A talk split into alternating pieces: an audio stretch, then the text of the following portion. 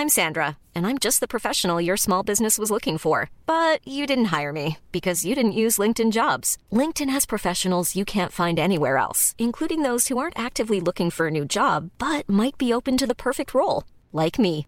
In a given month, over 70% of LinkedIn users don't visit other leading job sites. So if you're not looking on LinkedIn, you'll miss out on great candidates like Sandra. Start hiring professionals like a professional. Post your free job on linkedin.com/people today. Vox Polony.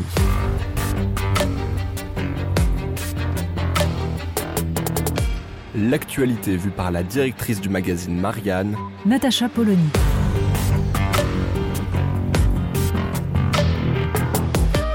Vox Polony. Depuis cinq ans, ils nous promettent cette affiche. Depuis cinq ans, tout est fait pour nous expliquer qu'il n'y a pas d'alternative. 80% des Français disent ne pas en vouloir. Aucune importance. Ce qui était ne pouvait pas ne pas être. Quand la fatalité remplace la politique, qui est son exact contraire. Depuis cinq ans, Marianne s'est employée avec ferveur, avec rigueur, avec acharnement, à produire les analyses, à déployer les raisonnements, à élaborer les propositions qui pouvaient permettre de faire surgir autre chose. Autre chose qui ne soit ni démagogue, ni identitaire, ni pro, ni anti-système, mais simplement républicain. Allant dans le sens du bien commun, de la perpétuation de la France et de la recherche du progrès. Dans le sens surtout de la volonté des citoyens. Mais non, nous nous retrouvons face à cette alternative Macron-Le Pen, Le Pen-Macron. Et comme c'est désormais l'usage, sommé de faire barrage aux dangers fascistes et de débusquer les tièdes ou les hésitants. Une pantomime quinquennale chaque fois moins efficace plus absurde. Les choses pourtant ne se jouent pas de cette façon. Et si les habituels représentants du cercle de la raison jouent à se faire peur, c'est parce qu'ils ont bien compris que le diable ne suffit plus à tenir les mécréants. Le nombre grossit chaque fois de ceux qui se disent qu'ils pourraient bien le tenter, ce diable, ou que, si d'autres le font, eh bien, ce sera à la grâce de Dieu. Bien sûr, le risque est infime.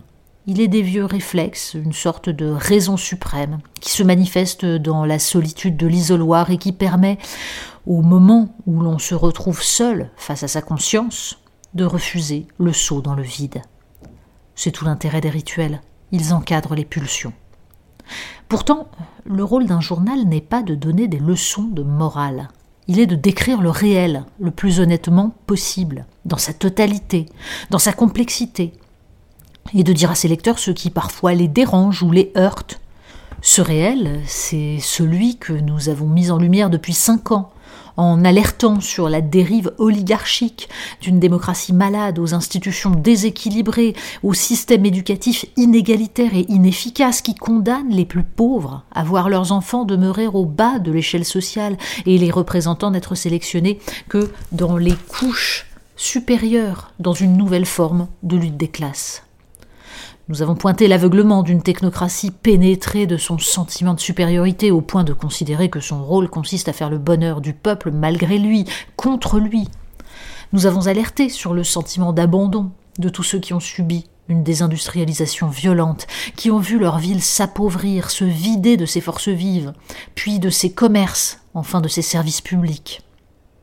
Nous avons tenté de faire entendre qu'une autre politique était possible, faite d'investissement, de planification sur les enjeux stratégiques, de rétablissement d'une concurrence loyale et régulée. Nous avons vu la colère monter. Une colère qui vient de loin, qui s'était fait entendre en 2005, puis de façon sporadique, chaque fois un peu plus fort. Elle a explosé avec les gilets jaunes, puis elle est retombée. Mais elle est là. Elle se manifeste parfois dans sa forme la plus effrayante, la plus dégradée, la haine, le ressentiment souvent dans sa forme la plus légitime, la revendication démocratique. Cette colère est là plus que jamais dans le vote du 10 avril. Si l'on fait le compte de tous ceux qui, à travers l'abstention comme à travers le vote pour un candidat ou un autre, ont exprimé leur refus du système tel qu'il est et leur volonté de voir un changement radical, on dépasse largement la moitié du corps électoral. Sauf qu'aucune proposition cohérente ne permettait de fédérer ce mécontentement autour d'une vision commune, aboutie, raisonnable. D'où la configuration de ce second tour. Et tous ceux qui considèrent qu'une candidature communiste ou écologiste aurait empêché Jean-Luc Mélenchon d'accéder au second tour oublient que ses efforts pour capter une clientèle électorale et flatter le gauchisme culturel des transfuges du NPA avaient déjà fait fuir une part de son électorat de 2017. Reste la question centrale. De quelle nature est le choix qui s'impose à nous? Quels sont les enjeux auxquels devra faire face celui qui sera élu dimanche 24 avril? Voilà des mois qu'à longueur d'enquête, Marianne dresse avec le plus d'exactitude possible le portrait de ce pays dont les élites ont oublié que la souveraineté I'm Sandra, and I'm just the professional your small business was looking for. But you didn't hire me because you didn't use LinkedIn jobs. LinkedIn has professionals you can't find anywhere else, including those who aren't actively looking for a new job but might be open to the perfect role, like me. In a given month, over 70% of LinkedIn users don't visit other leading job sites. So if you're not looking on LinkedIn, you'll miss out on great candidates like Sandra. Start hiring professionals like a professional. Post your free job on linkedin.com/people today. N'est pas une lubie de réactionnaires recroquevillés, mais la condition de l'indépendance de la nation et de la liberté des citoyens. Que la protection n'est pas une exigence de gens apeurés et incapables de s'ouvrir au vent de la modernité, mais le premier devoir de l'État, ce qui justifie son existence. Encore faut-il en tirer des conclusions concrètes en termes de politique à mener, de mesures à mettre en œuvre mais pas seulement. Les positions d'Emmanuel Macron au cours de son premier quinquennat ont pour le moins fluctué, et la campagne fantôme qu'il a menée l'a vu multiplier l'usage de ces mots souveraineté, protection, réindustrialisation, en une triangulation dont il a le secret, et sans que jamais on ne puisse déterminer si réellement il a trouvé son chemin de Damas.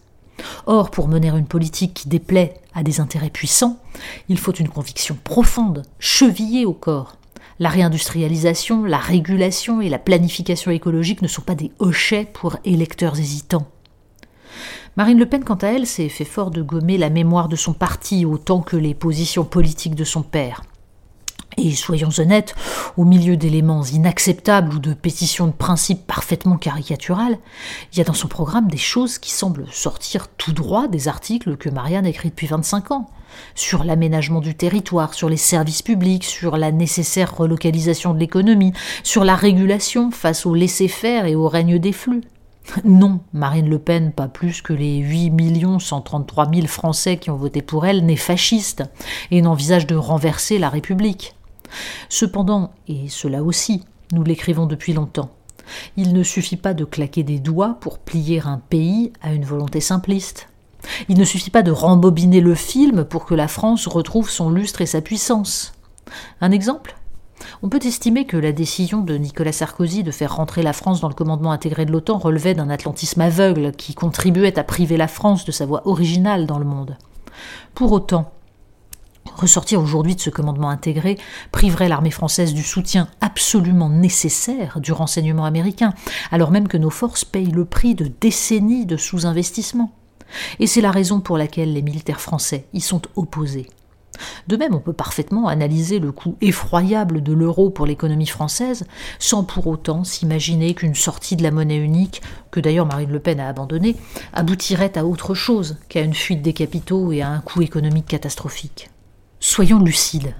L'arrivée au pouvoir d'un parti dont une part des militants applaudissait aux saillies racistes et aux positions identitaires de Jean-Marie Le Pen réveillerait dans tout le pays des forces aujourd'hui étouffées.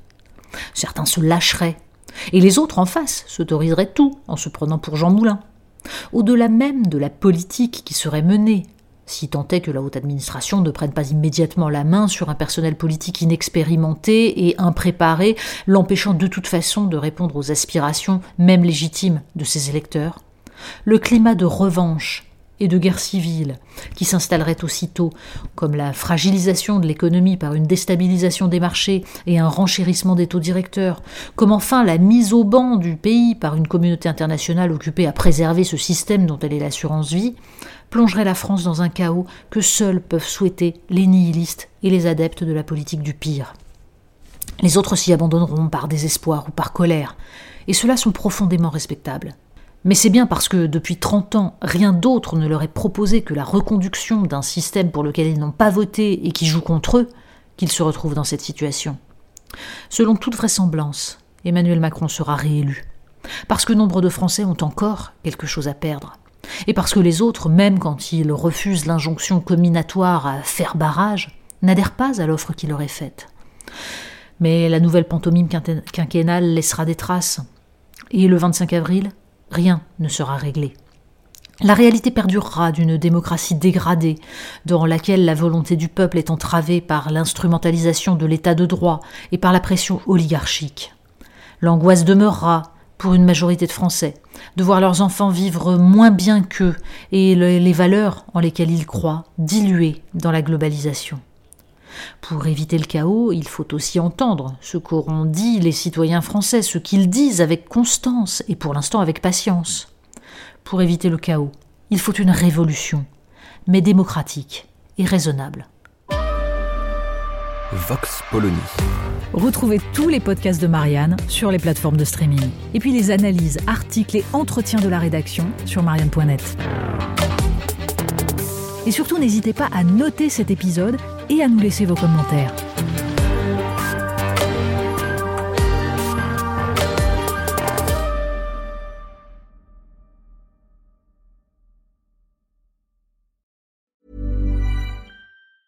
Planning for your next trip? Elevate your travel style with Quince. Quince has all the jet setting essentials you'll want for your next getaway, like European linen, premium luggage options, buttery soft Italian leather bags, and so much more and is all priced at 50 to 80% less than similar brands. Plus, Quince only works with factories that use safe and ethical manufacturing practices. Pack your bags with high-quality essentials you'll be wearing for vacations to come with Quince. Go to quince.com/pack for free shipping and 365-day returns.